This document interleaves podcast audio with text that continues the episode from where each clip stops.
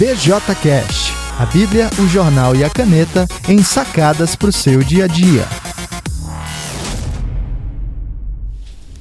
Jovens envelheçam. Olá pessoal, eu sou Além Porto, sou autor do BJC e também do BJCast que você está ouvindo agora. BJC é a Bíblia, o jornal e a caneta. Se você acompanha a nossa programação, toda terça tem uma sacada sobre Bíblia, toda quinta sobre jornal e todo sábado sobre a caneta. Hoje eu estou pensando aqui em 1 Reis, no capítulo 12. E lembrei um pouquinho dessa frase, né? Jovens envelheçam, que uh, foi a recomendação do Nelson Rodrigues numa das suas crônicas uh, nos livros de confissões que, que, enfim, foram publicados por ele. E é interessante uh, porque essa citação me, me vem à mente quando eu leio aqui 1 Reis capítulo 12 e vejo a história de Roboão, que foi filho de Salomão. E 1 Reis uh, conta pra gente o seguinte: Foi Roboão a Siquém, porque todo Israel se reuniu lá para o fazer rei. Tendo Jeroboão, filho de Nebate, ouvido isso, pois estava ainda no Egito, é, para onde fugira da presença do rei Salomão, onde habitava e de onde mandaram chamar, veio com toda a congregação de Israel a Roboão e lhe falaram: Teu pai fez pesado o nosso jugo. Agora, pois, alivia tu a dura servidão de teu pai e seu pesado jugo que nos impôs, e nós te serviremos. Uh, Robão ia ser, é, enfim, coroado rei, e o que o povo fez foi dizer: tudo bem, a gente vai caminhar com você, mas a gente tem um. Eh, vamos fazer um acordo aqui. Né? Uh, o teu pai, Salomão, colocou uma carga muito pesada de trabalho para a gente. E aí a gente tem que lembrar, né, que Salomão construiu muita coisa, o templo do Senhor, o palácio real, ele deu uma estrutura muito grande uh, ah, para a própria cidade e esse uh, para que isso acontecesse era necessário muito trabalho. E foi assim que uh, aconteceu com o povo. O trabalho era muito extenuante. E eles então colocaram para Roboão essa questão: né? a gente caminha contigo, mas alivia isso, alivia esse peso. E o que Roboão, Roboão fez foi dizer: ó, tudo bem, eu vou, eu vou pensar um pouquinho, me dar um tempinho sobre isso e eu retorno então para vocês. E Roboão foi então tomar conselhos a respeito dessa demanda e ele tomou conselhos com dois grupos. O primeiro grupo, com quem Robão tomou conselho, está lá no versículo 6. Tomou o rei Robão conselho com os homens idosos que estiveram na presença de Salomão, seu pai, quando este ainda vivia, dizendo: Como aconselhais que se responda a esse povo? E eles lhe disseram: Se hoje te tornares servos deste povo e o servires, e atendendo falares boas palavras, eles se farão os teus servos para sempre. Robão foi lá conversar com os velhos, né, com os idosos, e o conselho dos idosos foi: ah, Robão, se você pegar leve com esse pessoal, né, se você for tranquilo com eles, eles vão caminhar contigo. Mas Robão não ficou contente, né, satisfeito apenas com esse conselho. Versículo 8 diz: Porém, ele desprezou o conselho que os anciãos lhe tinham dado e tomou conselho com os jovens que haviam crescido com ele e o serviam. Ele disse-lhes: Que aconselhais vós que respondamos a esse povo que me falou, dizendo: Alivia o jugo que teu pai nos impôs? E os jovens que haviam crescido com ele lhe disseram: Assim falarás a esse povo que disse: Teu pai fez pesado o nosso jugo, mas tu alivia-o de sobre nós. Assim lhe falarás: Meu dedo mínimo é mais grosso do que os lombos de meu pai. Assim que, se meu pai vos impôs jugo pesado, eu ainda vos aumentarei. Meu pai vos castigou com açoites, porém eu vos castigarei com escorpiões. E então, uh, com esse conselho, é, Roboão é, se reuniu com o povo novamente e falou exatamente o que os jovens haviam dito para ele responder. Versículo 14, ele afirmou aquilo e então desconsiderou o desejo do povo e versículo 16, então nós temos a resposta do povo. Vendo, pois, todo Israel que o rei não lhe dava ouvidos, reagiu dizendo: Que parte temos nós com Davi? Não há para nós herança no filho de Jessé. As vossas tendas, ó Israel, cuida agora da tua casa, ó Davi. Então Israel se foi às suas tendas. Quanto aos filhos de Israel, porém, que habitavam nas cidades de Judá, sobre eles reinou Roboão. Esse é o episódio em que a monarquia, o reino uh, no povo no, de Israel foi dividido. Por causa da tolice de Roboão, é, querendo se afirmar como autoridade, como líder, ele não ouviu o povo e assim perdeu a sua autoridade. E o reino então foi dividido. Agora Judá segue com Roboão, mas Israel vai seguir com outro, uh, com outro rei.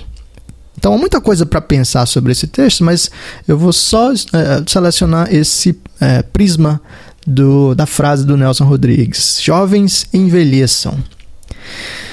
Embora na nossa cultura né, ser jovem é sinônimo de ser o máximo, ah, algumas das coisas que nós aprendemos a olhar para a Escritura é que existem muitos problemas ah, com a, a juventude. Então veja, não é que não é que é ruim ser jovem, mas é que o jovem deve se colocar na posição que a Bíblia coloca.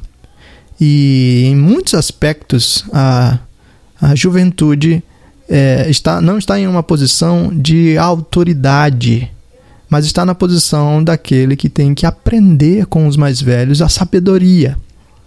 Então, é, não existe uma relação matemática entre velhice e sabedoria. O Salmo 100 nos lembra, por exemplo, que Davi tinha mais entendimento do que os anciãos porque ele meditava na palavra do Senhor.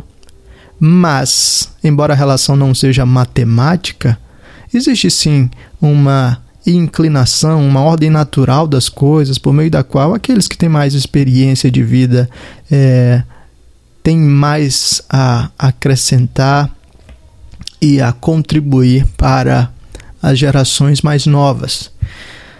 A nossa cultura, que gira em torno do mercado, vamos dizer assim, do consumo, acabou definindo o público mais ativo do ponto de vista do consumo como aquele que tem maior autoridade sobre as decisões é, culturais.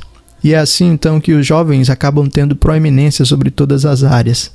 Mas aí você deveríamos olhar para essa história e perceber como a juventude tem muito o que aprender, o que baixar a sua bola, o que ouvir dos mais velhos e se reconhecer nesse processo ainda de aprendizagem, crescimento e amadurecimento. Isso significa que na prática a gente deve valorizar o trabalho dos jovens, mas deve ajudá-los a enxergar que eles ainda estão em um processo de formação e que a ordem natural das coisas e que a ordem também, de acordo com sabedoria bíblica, é que eles precisam se colocar aos pés daqueles que sabem mais, que têm mais tempo de vida, para que eles possam então ser mentoreados e trabalhados. Agir na base dos impulsos da juventude vai gerar grandes catástrofes como essa que Roboão e não só Roboão, todo o povo de Israel experimentou. Então é isso. Uh, eu sei que isso é meio contracultural. Uh, eu mesmo sou um jovem falando essas coisas. Eu mesmo tenho muito o que aprender. Mas certamente essa atitude pode ser enriquecedora para todos nós. Se os mais jovens conversarem com os mais velhos e buscarem mentoria, sabedoria, uh, todo mundo vai ganhar nesse, nesse jogo. Então a pergunta fundamental é: o que, é que você vai fazer com isso? Quem é a pessoa mais velha e sábia que você conhece. Por que, que você não vai atrás dela para trocar algumas ideias, para enfim pegar algumas dicas ou simplesmente para conhecer a história de vida dela? Certamente existe algo aí para você aprender. Busque conselheiros entre aqueles que são mais sábios e experimentados e não ouça apenas os seus amiguinhos da sua roda do Facebook, do WhatsApp ou da escola, porque eles provavelmente não têm uma visão tão ampla da vida como aquelas outras pessoas e eles podem guiar você para um buraco muito profundo.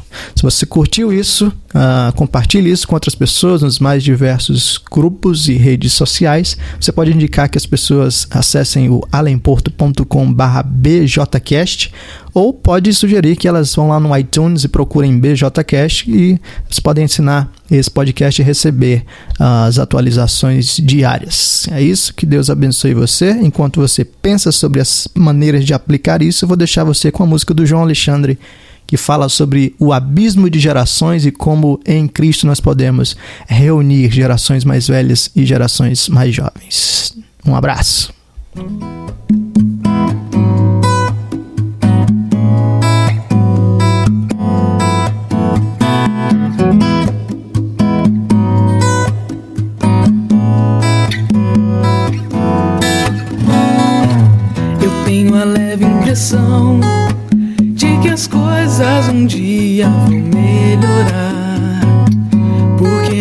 Jeito que estão, não suportam, não podem continuar. Quando ele é sim, eu sou não.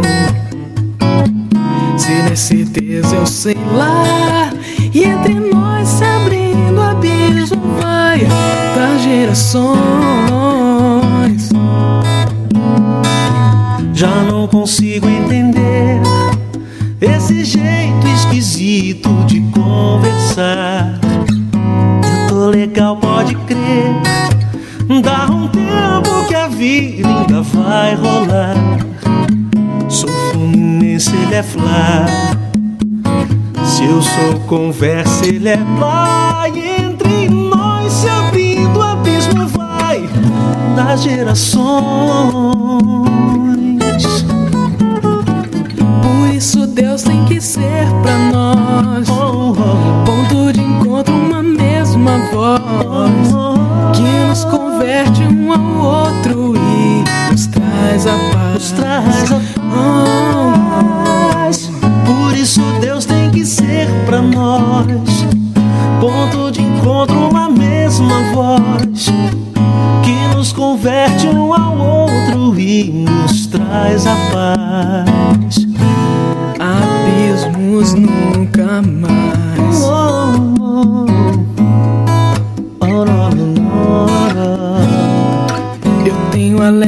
que as coisas têm mesmo é que melhorar. Porque do jeito que estão, não suportam, não podem continuar. Quando ele é sim, eu sou não. Se ele é certeza, eu sei lá. E entre nós se abrindo abismo vai das gerações. Já não consigo entender esse jeito esquisito de conversar. Eu tô legal, pode crer. Dá um tempo que a vida ainda vai rolar. Sou fluminense, ele é flá. Eu sou conversa, ele é plá. Entre nós se abrindo, abismo vai das gerações.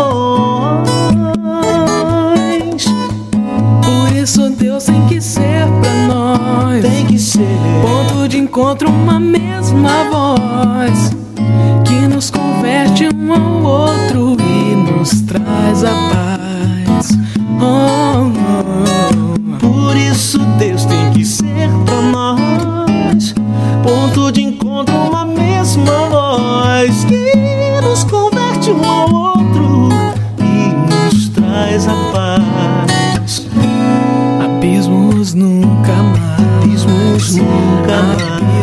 Abismos nunca. Abismos nunca. Abismos nunca. Abismos nunca mais.